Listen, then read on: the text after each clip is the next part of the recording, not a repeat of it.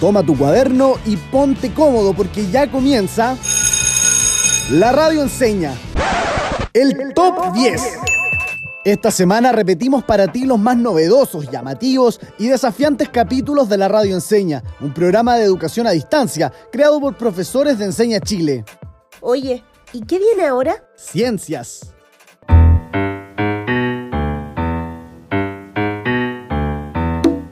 Hola a todas y todos radio escuchas y auditores. Comenzamos con el capítulo número 12 de La Radio Enseña Ciencias. Estoy junto a la profesora Bárbara y yo soy el profesor Bernardo y ambos somos parte de Enseña Chile. Queridas y queridos estudiantes, me alegra estar una vez más junto a ustedes. Hoy tenemos un capítulo con grandes sorpresas, a modo de celebración por estos meses que llevamos en el programa.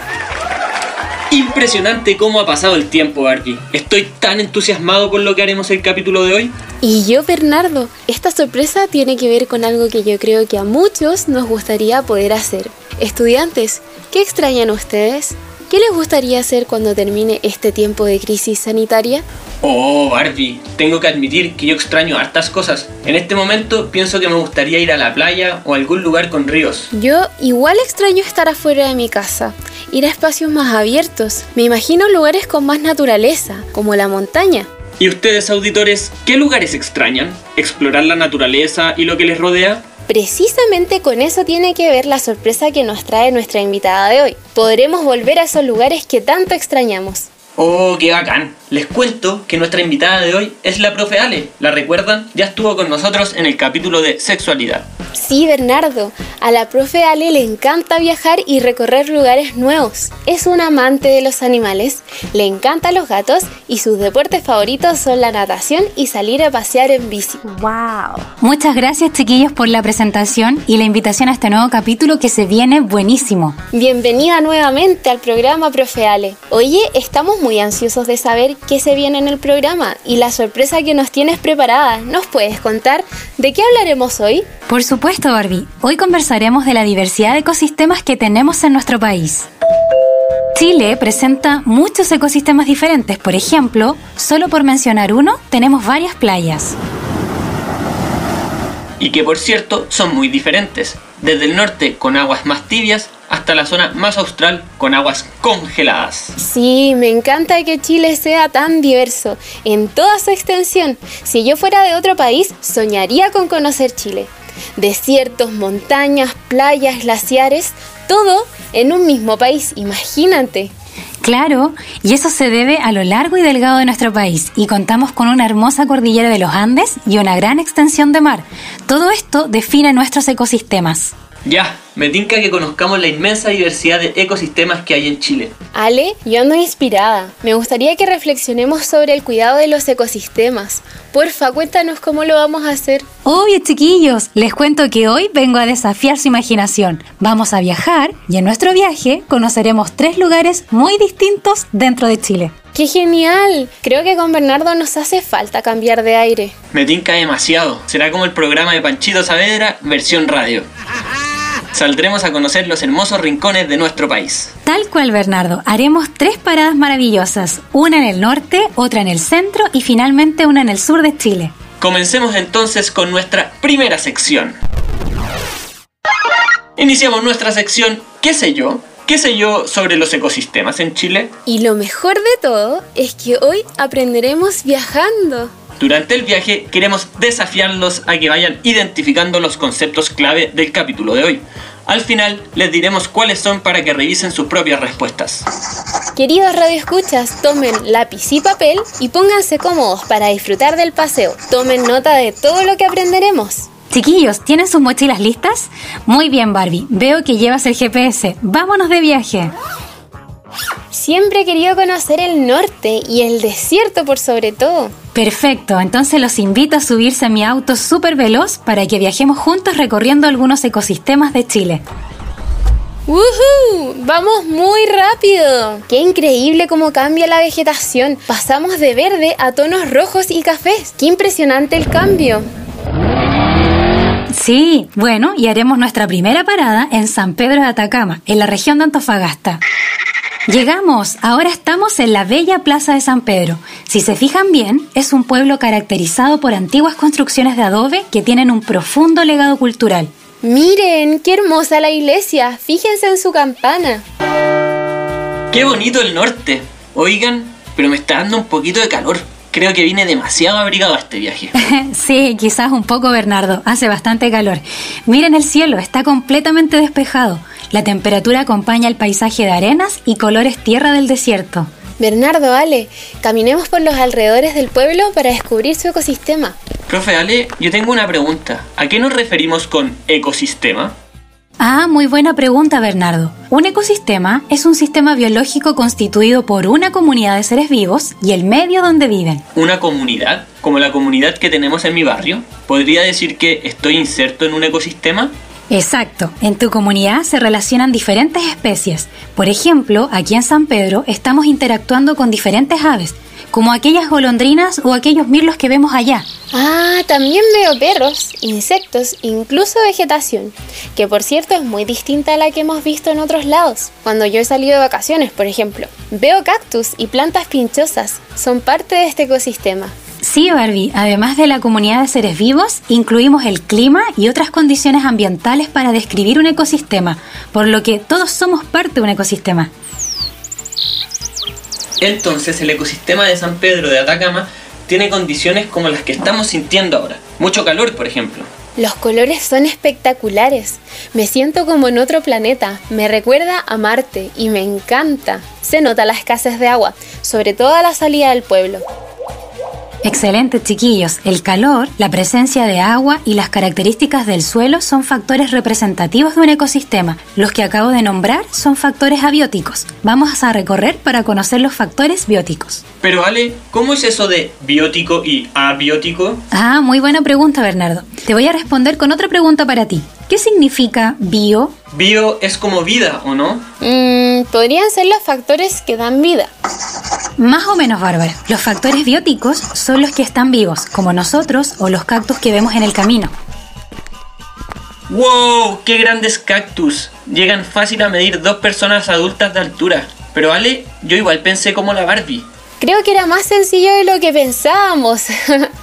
Biótico es algo vivo. Súper, no se nos va a olvidar más. Por ejemplo, un roedor de esta son las vizcachas y son un factor biótico. Creo que ya sé cuál es la definición de factor abiótico. A ver, Bárbara, vamos, atrévete. Los factores abióticos serían los que no tienen vida. Por eso nos dijiste que la temperatura, el agua y el suelo eran abióticos. Súper bien. Aquí tenemos nuestros primeros factores abióticos. Estos factores determinan la vida de las especies en un ecosistema. Ahora entiendo, el agua es un factor abiótico, ya que no está viva, pero sin agua no habría vida. Muy bien, chiquillos. Qué bueno que te atreviste, Bárbara. No hay que tenerle miedo al error, así aprendemos. Gracias, profe. De hecho, tengo una pregunta. ¿Esas casas y esas construcciones de allá también serían factores abióticos? Buena pregunta. No precisamente, Barbie, porque no determinan la vida. En cambio, el agua, la temperatura, la humedad u otros sí lo hacen y por eso son factores abióticos. Hay un factor abiótico del desierto de Atacama que destaca. Es el desierto más árido o seco del planeta. Hay muy baja humedad. Además, en el desierto de Atacama, las temperaturas pueden llegar a ser muy altas. En el día, entre 25 e incluso superar los 40 grados Celsius. Ahora, por la noche, pueden ser muy bajas, llegando incluso a los menos 20 grados Celsius. De hecho, se está poniendo muy frío. Parece que me sirvió venir abrigado. Me está encantando este paseo. El norte de Chile es precioso y tiene una energía muy especial. Es cierto, Bernardo, es un lugar increíble. ¿Y ahora les parece que sigamos recorriendo? Y si nos vamos a la zona centro, yo me encargo de llevar algo para comer. Vamos, todas y todos de vuelta al auto. Se empieza a ver mucho más verde. ¿Dónde vamos ahora? A nuestra segunda parada. A ver si adivinan. Estamos entre el mar y la cordillera. ¿Qué ven ustedes? Estamos en la región de Valparaíso, en el Cerro La Campana, justo entre las comunas de Olmué e Hijuelas. Aquí la cosa ya es de un clima más templado. Se ve mucha más vegetación, árboles grandes y arbustos más pequeños. Además, estamos en medio del bosque, lo que nos protege un poco del sol. Sí, Bernardo, estamos en el sendero hacia la cima del Cerro La Campana, un clásico del senderismo. Me encanta caminar en la naturaleza y escuchar a las aves. ¡Qué entrete! Y ahora que hago actividad física, me siento más preparado. Nuestra meta es llegar a la famosa placa de Darwin. Continuemos caminando, que no estamos tan lejos. Listo, llegamos a la placa de Darwin. ¿Sabían que Charles Darwin, el famoso naturalista, llegó a la cumbre del cerro en 1834? Pero eso fue hace mucho tiempo, profe Ale. Sí, y además, ¿sabían que este parque fue declarado Reserva de la Biosfera en 1985? Es reconocido a nivel internacional hace varios años. ¿Reserva de la Biosfera, profe Ale? Eso suena a un gran título para un parque, ¿o no? Efectivamente, son muy importantes para conservar y proteger las especies nativas y endémicas propias del lugar. ¿Qué diferencia hay entre una especie nativa y una especie endémica? Las especies endémicas se encuentran en un solo lugar y en ningún otro lugar del mundo. Mm, se me ocurre que las especies endémicas son las que encontramos en su lugar de origen, en este caso Chile, mientras que las nativas pueden crecer de manera natural en otros países. Entonces se podría decir que las especies nativas viven de forma natural en un país, pero también pueden estar de forma natural en otros países. Muy bien, Bernardo. Es decir, las especies nativas las podemos encontrar en muchos más lugares que las endémicas. Atentos porque revisaremos ejemplos. Ahora observemos nuestro entorno. ¿Qué pueden ver? Miren, miren allá, lejos. ¿Es un zorro? ¡Wow! Es un factor biótico del lugar. ¿Es nativo o endémico? ¡Qué hermoso! Tiene un pelaje grisáceo. Ese es el zorro gris o chilla. Es una especie nativa, dado que no solo habita en Chile, también habita en Argentina. Entonces, ¿cuál podría ser una especie endémica? Mm, ¿Han escuchado o leído sobre el palmar de Ocoa? Esa es una especie endémica y uno de los últimos bosques naturales de palma chilena. Se encuentra justamente en este parque. Profe Ale, al mencionar que la palma chilena es endémica y el zorro es nativo, tengo una pregunta. ¿Suele pasar que la flora es más endémica y que la fauna es más nativa? Oye, esa es una muy buena observación, Barbie. Ahora atención, que no tiene por qué ser así. Pero la fauna en general tiene mayor movilidad, por lo que se pueden desplazar más distancias que nuestra flora. Qué alegría que pudimos caminar un poco por este bello parque. Muchas gracias por todos los aprendizajes, profe Ale. De nada. ¿Les parece si ahora bajamos del cerro y nos vamos a la Patagonia chilena? Nos queda un largo viaje, así que a preparar el snack y buena música. Estoy ansiosa por ir a ese último destino, pero debemos hacer una pausa, tengo que ir al baño. no se vayan, ya volvemos. can't write one song that's not about you. Can't drink without to tell you that everything means nothing if I can't have you? I'm in Toronto and I got this view, but I might as well be in a hotel room. Yeah, it doesn't matter cause I'm so consumed, spending all my nights reading texts from you.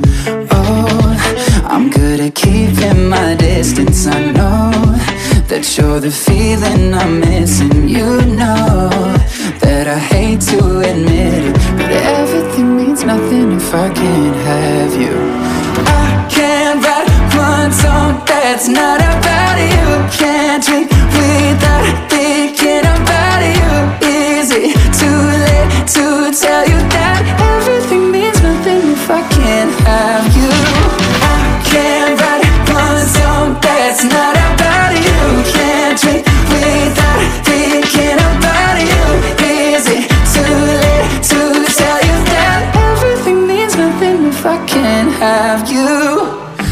so sorry that my timing's off, but I can't move on if we're still gonna talk.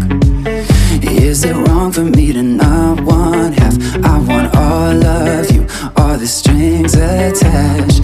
Oh, I'm good at keeping my distance. I know that you're the feeling I'm missing. You know that I hate to admit it, but everything means nothing if I can't have you. That's not about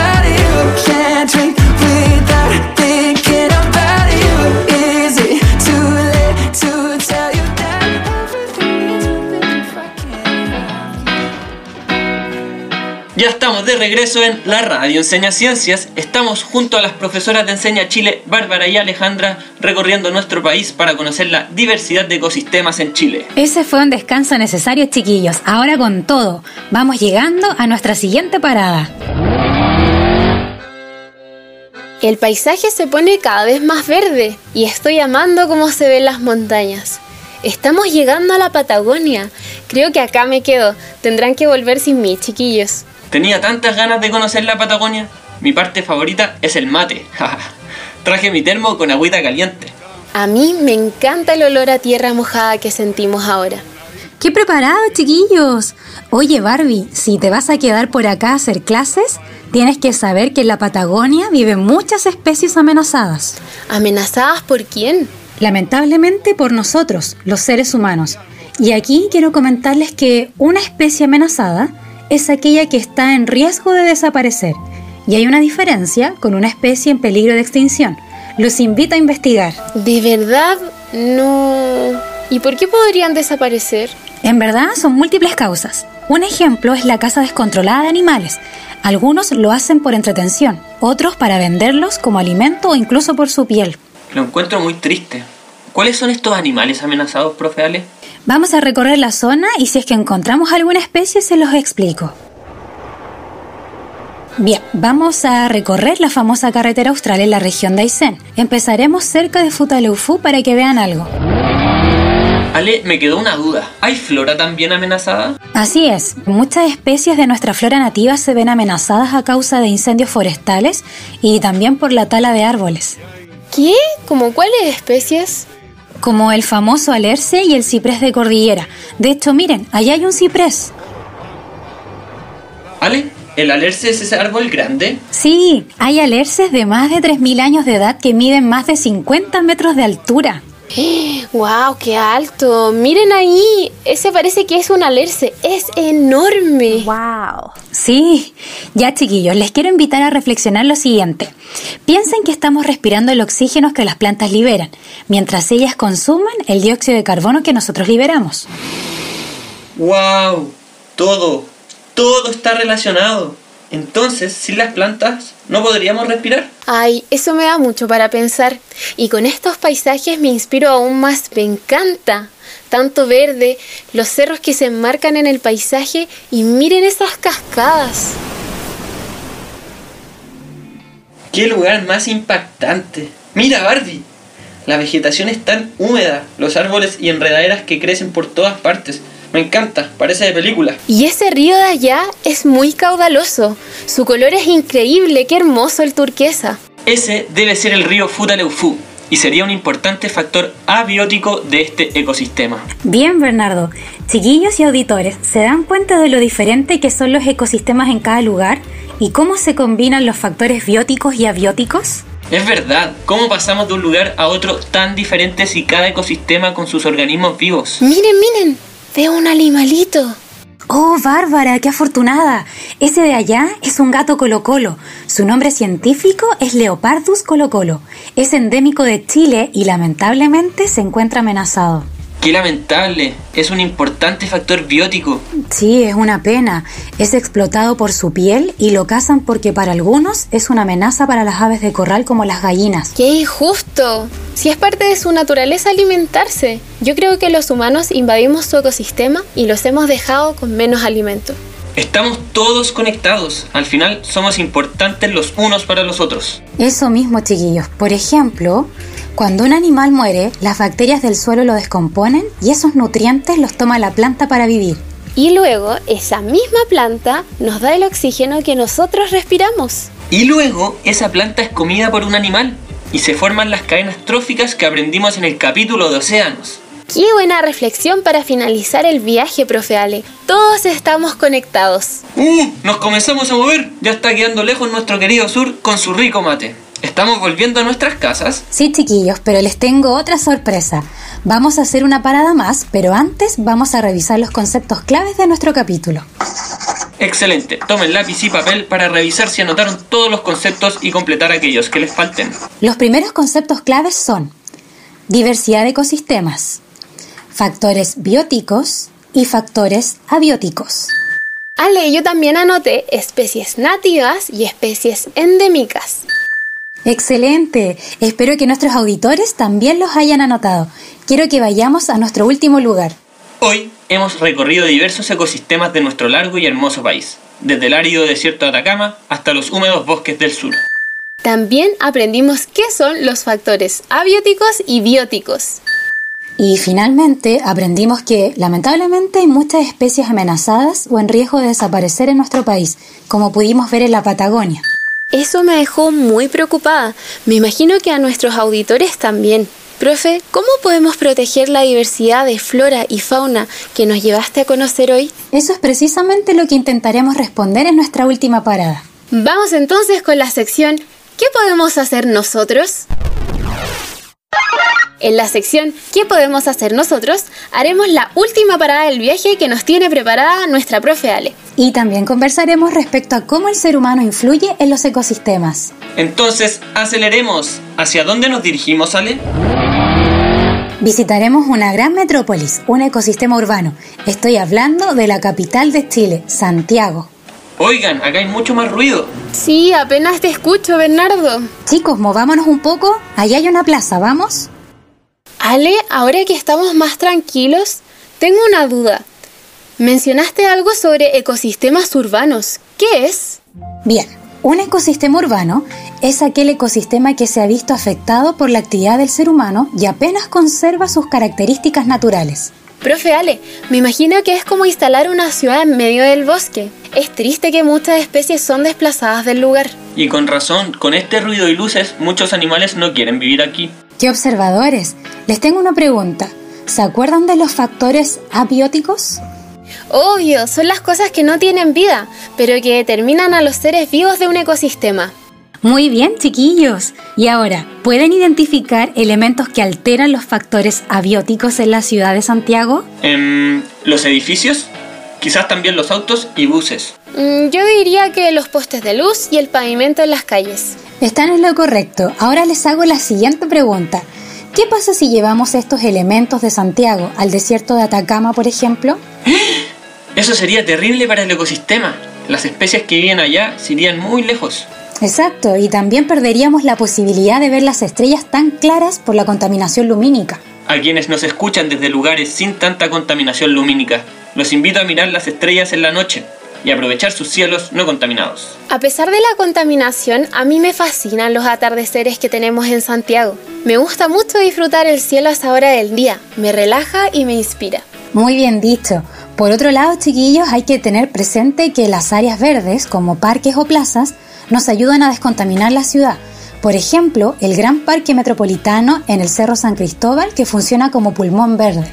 ¿Y qué es un pulmón verde? Yo sé, es un lugar con harta vegetación y gracias a ellos la ciudad se descontamina un poco, ya que las plantas capturan el dióxido de carbono y producen el oxígeno que respiramos. Súper bien, Barbie. Y por eso es muy importante cuidar todos los espacios con vegetación, ya que sin ellos la ciudad se contaminaría aún más. ¿Y cómo podemos cuidar estos lugares o incluso cómo podemos hacer de la ciudad un espacio menos contaminado? Ah, a mí me da la sensación de que eso solo lo puede hacer la gente con poder. Ah, no se desanimen, chiquillos. Si bien quienes tienen poder pueden hacer cambios más grandes, todos podemos aportar. Y si todos lo hacemos, tendremos una ciudad menos contaminada. ¿Les parece hacer una lista con todas las ideas para cuidar un ecosistema? Estudiantes, escriban la suya. Ya, qué buena idea. Escribiremos una lista con nuestras ideas para cuidar los espacios donde vivimos. Yo estoy escribiendo las mías, luego podríamos juntarlas todas. Amigos auditores, espero que ustedes también estén escribiendo sus ideas. Ya, Ale, ya tengo mi lista. Podemos caminar o usar la bicicleta si son distancias cortas, así hay menos automóviles en las calles. Muy bien, qué buena idea. También podemos usar los contenedores de reciclaje para dejar ahí los plásticos, papeles o latas y nunca botar desechos al suelo. También quisimos saber qué están haciendo nuestros estudiantes para cuidar los ecosistemas. Escuchamos a Aldo Escanilla, que nos habla desde la región metropolitana. Una de las experiencias más eh, directas que tuve cuidando el ecosistema fue una limpieza en el Cerro Banul. Eh, estuvimos limpiando por varias horas y no alcanzamos a quitar ni siquiera un cuarto de la suciedad que hay ahí, de los plásticos que hay, etc. pero aparte de eso también con mi familia reciclar lo más posible, hacemos ladrillo ecológico eh, para cuidar el medio ambiente, evitamos el, consumo de, productos eh, provenientes de animales igual. Y en general tener otro tipo de energía, vengan directamente del sol. Y eso básicamente. Qué buena Aldo, muchas gracias por compartir. Ahora escuchamos a Camilo Cruces de Cuarto Medio. Producto de la deforestación y la actividad humana, desaparecen 17 millones de hectáreas de selva al año. Me tocó ver y participar de una reforestación y era impresionante ver cómo un cerro que hace unos años estaba lleno de flora, hoy tenía que estar siendo reforestado. Quiero decirte que tú que estás escuchando esta radio Eres el único que puede hacer algo para salvarnos del cambio climático. El cambio parte por uno mismo. Por eso invito a los oyentes de esta radio a que se motiven a cuidar el ecosistema. Sin ecosistema no hay humanidad. Están geniales las experiencias que nos relatan nuestros estudiantes. Desde acá al estudio los felicitamos a todos. Y tú, en la casa, si tienes otras ideas para cuidar los ecosistemas, escríbenos a nuestro Instagram arroba la radio Se pasaron chiquillos, muy buenas ideas. Ahora le pedimos a los auditores que junten estas ideas con las que escribieron y podrían dejarlas en algún lugar estratégico en sus hogares. Oh, tienes razón. Así todas las personas del hogar podrán verla y seguir estos consejos. ¡Qué buena! Yo ya pegué la mía en el refrigerador. ¡Súper! Es importante que estos consejos los apliquemos en nuestros barrios y entornos cercanos, pero también será importante cuando visitemos nuestros ecosistemas naturales del país. Muchas gracias, Ale. Bernardo, Ale, ¿les parece si vamos a la siguiente sección? Empezamos con el Hazlo en tu casa. Hoy hemos recorrido muchos ecosistemas de nuestro país y quedamos fascinados con los hermosos paisajes que hemos visitado. Ahora es tiempo de invitar a nuestros estudiantes a compartir con nosotros una experiencia similar. Super, les propongo el siguiente juego. Yo mencionaré un ecosistema de nuestro país y ustedes, junto con nuestros auditores, deben mencionar especies que podamos encontrar en ellos. ¡Qué buena! Me gustó este juego. Bien, ¿preparados? Comencemos. ¿Qué les parece la hermosa Rapanui? Hoy, yo me imagino la isla y pienso en palmeras. Me las imagino por toda la isla. Bien, Barbie, en Rapanui sí hay palmeras, pero atención, porque esa especie fue introducida a la isla, por lo que no creció de manera natural, sino que el humano la llevó hacia allá. Entonces, no porque haya mucho de una especie, significa que es nativo. De hecho, la pudimos haber introducido nosotros los humanos. Uy, yo vi un documental el año pasado sobre la isla y sé de una especie nativa de la zona, las tortugas marinas. Imposible que el humano las introdujera. Ellas llegaron solitas nadando por el océano. Súper bien. ¿Cómo les habrá ido a nuestros estudiantes? Está entretenido esto. Ahora nos vamos a otro ecosistema. ¿Qué tal la Antártica chilena? ¡Wow! Me encantaría tener la suerte de conocer ese lugar. Algún día lo haré. En la Antártica, sin duda, los pingüinos son parte de la fauna característica del lugar. Así es, podemos encontrar distintos tipos de aves y los pingüinos caen en la categoría de aves no voladoras. Yo sé que algunos de ellos son el pingüino emperador, rey antártico, papúa y otros son realmente hermosos. Además, podemos encontrar mamíferos como la ballena azul, la ballena jorobada, delfines, orcas, focas y lobos marinos. Sí, también. ¿Sabían que la gran mayoría de las especies que es posible encontrar en la Antártica son consideradas endémicas de la zona porque solo pueden sobrevivir en ese ambiente y bajo esas condiciones? No tenía idea, qué interesante. Entonces con mayor razón debemos cuidar este ecosistema, así como todos los otros que hemos visitado hoy. Sí, y es por eso que este lugar está protegido por ley. Menos mal. ¿Qué les parece si ahora invitamos a nuestros auditores a jugar desde sus casas? Buena idea, Bernardo. Puede ser algo muy sencillo. Observen su entorno, pueden mirar desde la ventana de su hogar ir al patio o simplemente quedarse dentro. Identifiquen seres vivos como moscas, zancudos, caracoles, gatos, perros, hongos, polillas y otros. Y busquen con qué factores abióticos interactúan, como son el agua, suelo, viento, entre otros. Genial, yo también haré eso desde mi casa. Nos pueden comentar sus respuestas a nuestro Instagram arroba la radio Y atención queridos auditores, que de nuestras casas se suelen ver muchas más aves de las que creemos, como golondrinas, chincoles, gorriones, picaflores y muchos más. Creo que es súper entretenido poner en práctica lo aprendido hoy. Además, que nos hace conscientes de nuestro entorno, de los seres vivos que nos rodean y cómo interactúan con nosotros. Bueno, chiquillos, ya se nos acabó el capítulo de hoy. Solo me queda agradecerles que nos hayan acompañado recorriendo los diferentes ecosistemas de nuestro hermoso Chile. Así es, Barbie. Hoy aprendimos sobre especies nativas y endémicas de varios lugares de nuestro país. También conversamos sobre cómo cuidar estos ecosistemas para no dañar las especies que viven en ellos y vivir en armonía todos los seres vivos. Le agradecemos a la profe Ale que nos ha acompañado en este paseo y que nos ha servido mucho para aprender sobre ecosistemas. Ale, ¿con qué mensaje nos quieres dejar antes de terminar? Eh, bueno, aparte de agradecer la experiencia junto a ustedes y nuestros auditores, quiero recalcar la importancia de cuidar la naturaleza que nos rodea, los ecosistemas con sus seres vivos, dejar de pensar que todo gira en torno al ser humano. Y los quiero dejar con la siguiente reflexión. ¿Podrá el hombre algún día considerar a los ecosistemas como sujetos de derechos? Ale, esperemos que en un futuro no lejano seamos todos y todas quienes protejamos a los seres vivos y ecosistemas. Es una deuda que tenemos con la naturaleza. Así es, Barbie y Ale, debemos respetar los ecosistemas. Ahora sí, nos despedimos de nuestros queridos auditores y les agradecemos por escucharnos. Nos vemos la próxima semana en un próximo miércoles de ciencia. Termina la clase y parte el recreo. Descansa. Nos vemos mañana a esta misma hora en la radio Enseña.